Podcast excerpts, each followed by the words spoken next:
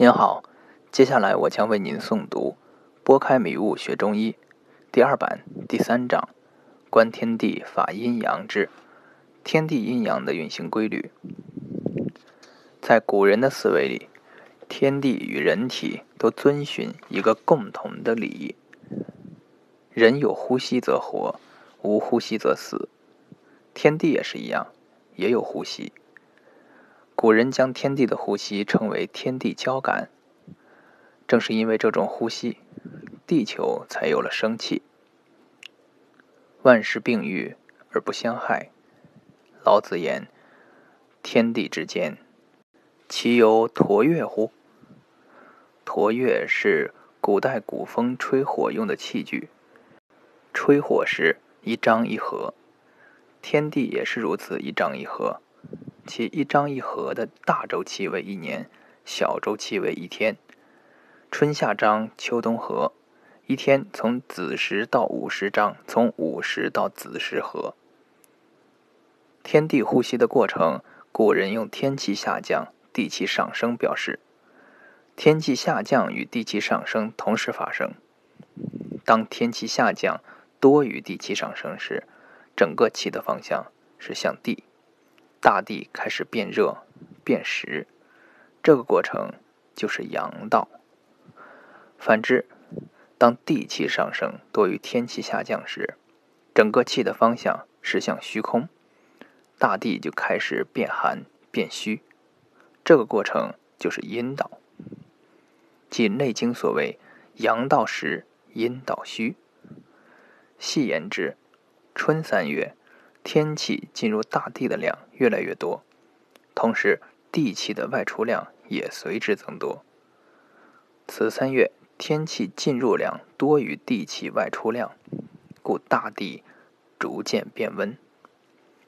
下三月天气进入量继续增多，同时地气外出量也随之增多，但始终是天气进入量多于地气外出量。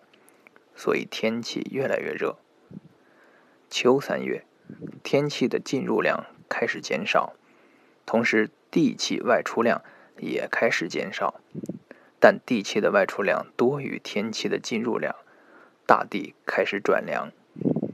冬三月，天气进入量继续减少，同时地气外出量也开始减少，但地气外出量多于天气进入量，大地。开始变寒。古人亦将天气称为阳气，将地气称为阴气。春三月与夏三月，天气进入大地的量越来越多，地气向外散出量也越来越多，整个过程便是阳生阴长。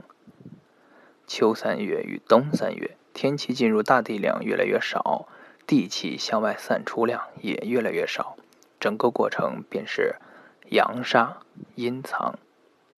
春三月与夏三月，天地之气的大方向是天气下降为主，这个过程为阳道。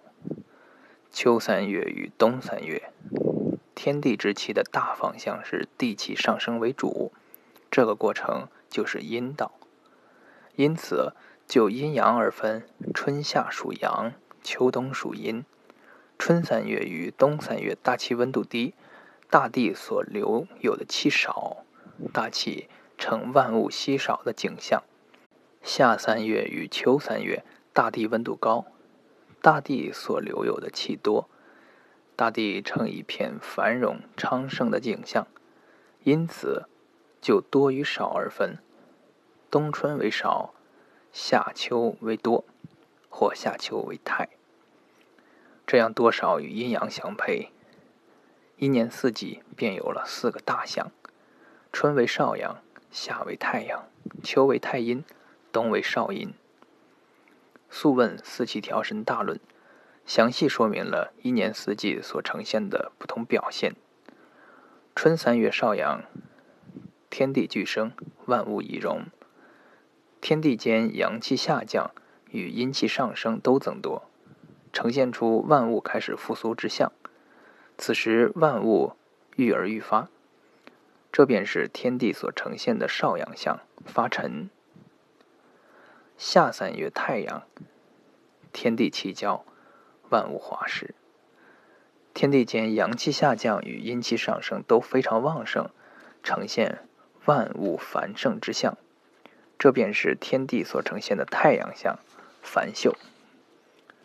秋三月太阴，天气已极，地气已明，天地间阳气下降开始减少，阴气上升也要减少，天气已经收敛，地气滞后于天气，万物呈枝叶。少而果充实的丰收景象，这便是天地所呈现的太阴象，荣平。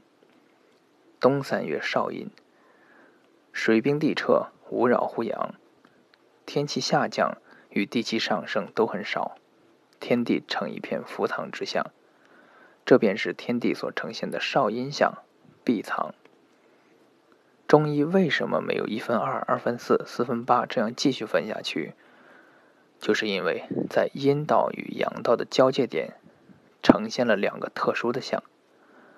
这两项表里不一，就是阳明与厥阴。这两个象所对应的节气，分别是夏至到夏至之后四十五日的阳明象，冬至到冬至之后四十五日的厥阴象。这两段四十五日的节气。有其独特的特点，因此必须单独列出来。夏至之后，太阳直射点由北回归线向南行，阳气下降减少，理应阴气上升也减少。但此时却恰恰相反，阴气上升反而更多，天地之间达到了过度繁荣的景象，气温也达到了一年之中的最高点。这么旺盛的阴气上升，不是发生在阳气下降持续增多的状况下，反而发生在阳气下降减少后的四十五日左右。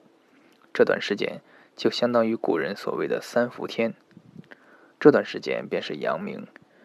相反，冬至后四十五日这段时间，即古人所谓三九天，为一年中最冷的时间。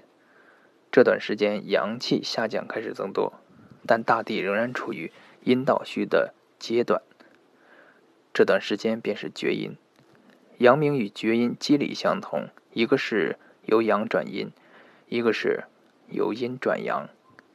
厥阴与阳明为非常重要的两个象。